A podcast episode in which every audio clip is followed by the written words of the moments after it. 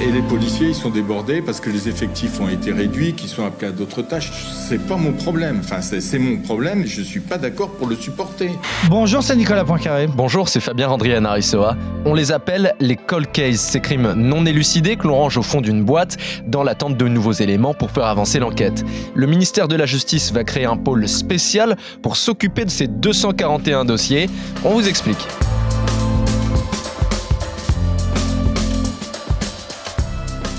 Avec le temps, les indices s'amenuisent, la mémoire des témoins s'estompe et les dossiers s'enlisent. Une équipe de trois juges d'instruction aura la lourde tâche de résoudre ces crimes.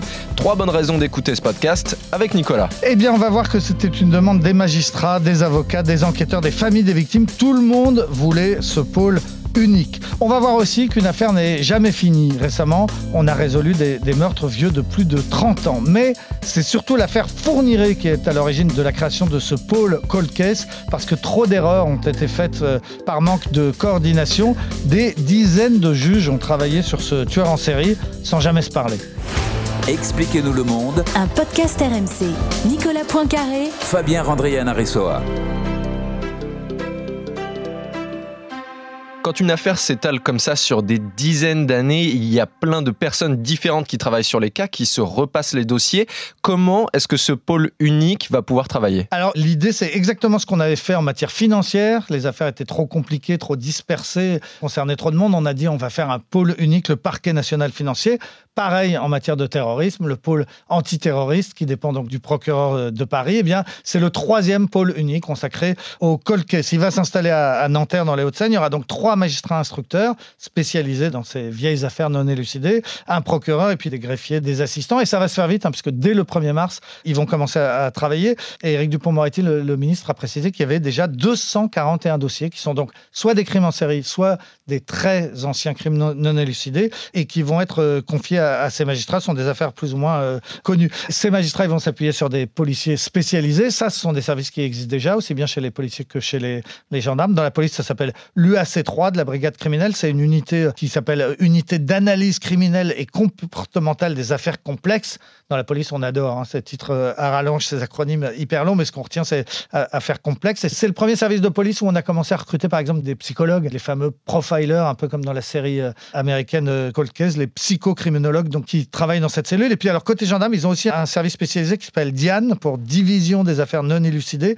Il est basé à Cergy-Pontoise, près de Paris. Il y a une quinzaine d'enquêteurs qui y sont affectés. Et puis, ils ont une sorte de bunker, un gros bâtiment juste à côté de leurs locaux, dans lequel sont conservés tous les scellés des affaires criminelles. Il y en a 230 000, donc des dizaines et des dizaines de cartons qui contiennent du sang, euh, du sperme, des empreintes euh, digitales. Donc c'est là que sont gardées toute la, mémoire des affaires criminelles de la gendarmerie. Donc ces services-là, eh bien, ils vont travailler avec le nouveau pôle. Et vraiment, l'idée, c'est de coordonner, c'est de centraliser, c'est d'arrêter de se disperser face à, ces affaires très euh, complexes. Et, et c'est vraiment ce que demandait toutes les personnes qui connaissent ces affaires, une centralisation, une coordination, c'est essentiel.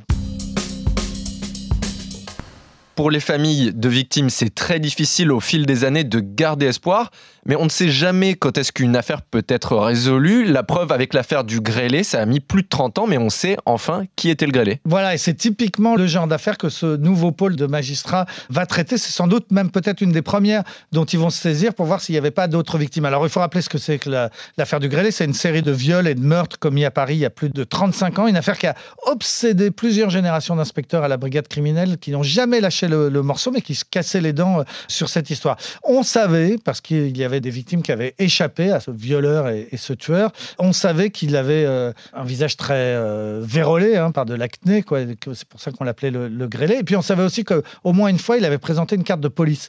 Donc on soupçonnait que ça puisse être soit un gendarme, soit un policier, un membre des forces de l'ordre. Alors, il y a une juge d'instruction récemment saisie qui n'a pas lâché l'affaire, qui a dit ben, on va reprendre une nouvelle fois toutes les listes des gendarmes, en l'occurrence, qui ont été affectés dans la région parisienne dans ces années 86-87. Et puis, on va euh, comparer leur ADN à la trace, la seule trace d'ADN qu'on avait euh, retrouvée sur une, une des victimes du grêlé. Et puis, eh ben, bingo, elle a convoqué des dizaines et des dizaines de gendarmes. Et puis, finalement, il y en a un qui n'est pas venu à la convocation. Et on a appris quelques jours plus tard que du côté de, de, Perpignan, il avait rejoint un petit studio de location et il avait mis fin à ses jours en laissant une lettre d'aveu parce que c'était lui et parce qu'il savait très bien que s'il répondait à cette convocation, bah, il allait être confondu. Donc là, c'est l'ADN et d'un juge qui ont fait que 30 ans après, on a résolu cette série de crimes. Alors, le pôle Colquet, qui vient d'être créé, va certainement s'autosaisir de cette affaire. Pourquoi? Eh bien, parce que dans ces années 86-87, il y a eu quatre jeunes filles qui ont été assassinées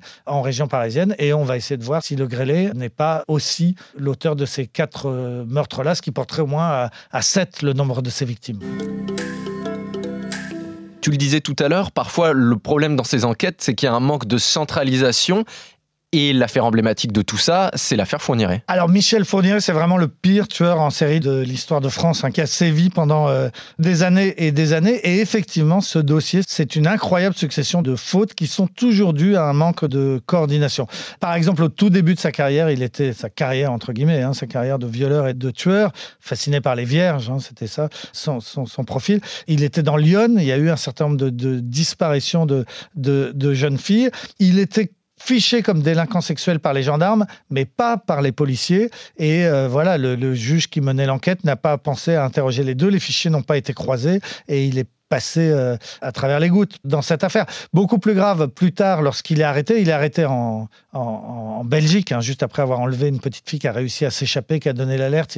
Il est arrêté tout de suite. Les policiers français s'interrogent pour savoir s'il ne serait pas responsable de la disparition de la petite Estelle Mouzin, qui avait disparu six mois euh, avant en, en Seine-et-Marne. On l'interroge, il a un alibi, euh, il, se défend, et, voilà, on arrête de, le soupçonner de ce crime. Sauf que quatre ans après, il s'apprête à être euh, jugé à Reims et il écrit au procureur et il dit à mon avis, vous devriez joindre au dossier trois enquêtes et il donne les noms de trois euh, jeunes filles assassinées, dont Estelle Mouzin. Donc entre les lignes, il s'auto-accuse de ce meurtre. Et qu'est-ce que fait le procureur de, de, de Reims? Eh bien rien, parce qu'il pense que c'est une manœuvre dilatoire pour repousser le procès. Le procureur ne veut pas repousser ce procès parce qu'il est très attendu par les familles. Et donc, eh ben, ben, ces demi-aveux sont tout simplement ignorés et ne sont pas transmis à ceux qui enquêtent sur ces trois disparitions, alors que c'est un, un, élément euh, complètement euh, capital. En fait, rien que sur l'affaire Estelle Mouzin, il y a eu huit juges d'instruction qui se sont euh,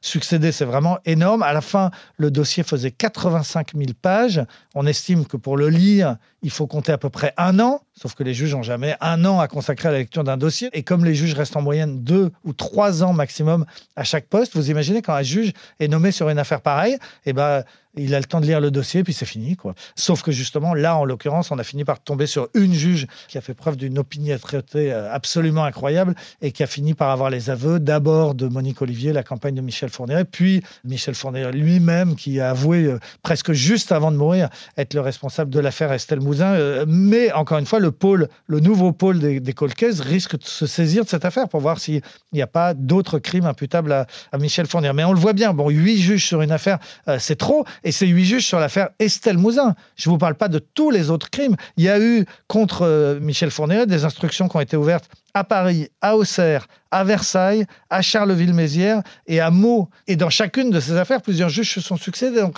ça fait des dizaines de juges euh, qui, qui, ont travaillé et sans jamais se coordonner, sans jamais se parler euh, suffisamment. C'est ça, c'est vraiment cette affaire-là qui est à l'origine de la création du, pôle unique. C'est pour mettre un terme à, à cette dispersion euh, que ce pôle est créé.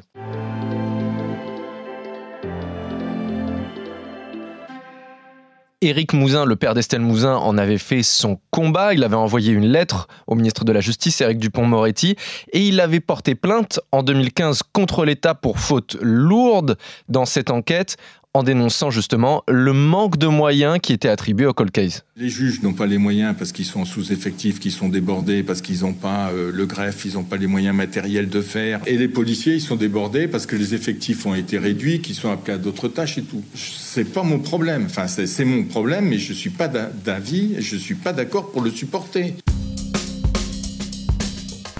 il y a quelque chose qui est incroyable aussi quand on s'intéresse à toutes ces procédures criminelles, c'est que jusqu'à présent, il n'y avait pas de base de données des victimes. Non, exactement. On a depuis 1998 un fichier central de tous les, délinquants. Hein.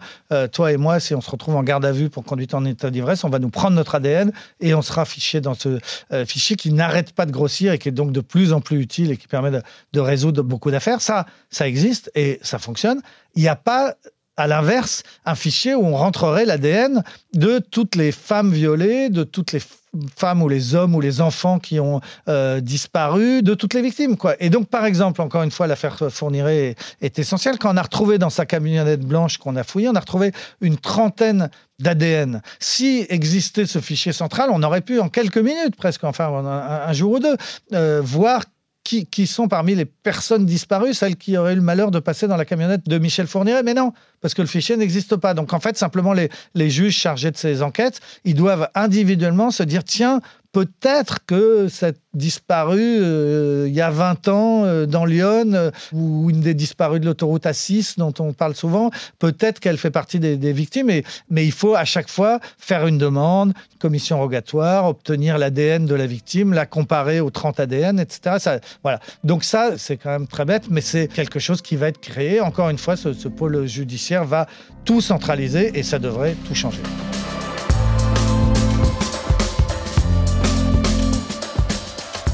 C'est la fin de ce nouvel épisode d'Expliquez-nous le monde. Merci à vous de l'avoir suivi. Si ce podcast vous a plu, abonnez-vous. Nous sommes sur toutes les plateformes de streaming, sur le site et l'application RMC. Parlez-en autour de vous. Prenez soin de vous. À la semaine prochaine. À la semaine prochaine, Fabien. Retrouvez Nicolas Poincaré dans Apolline Matin. Tous les jours à 6h20 et 7h50 sur RMC.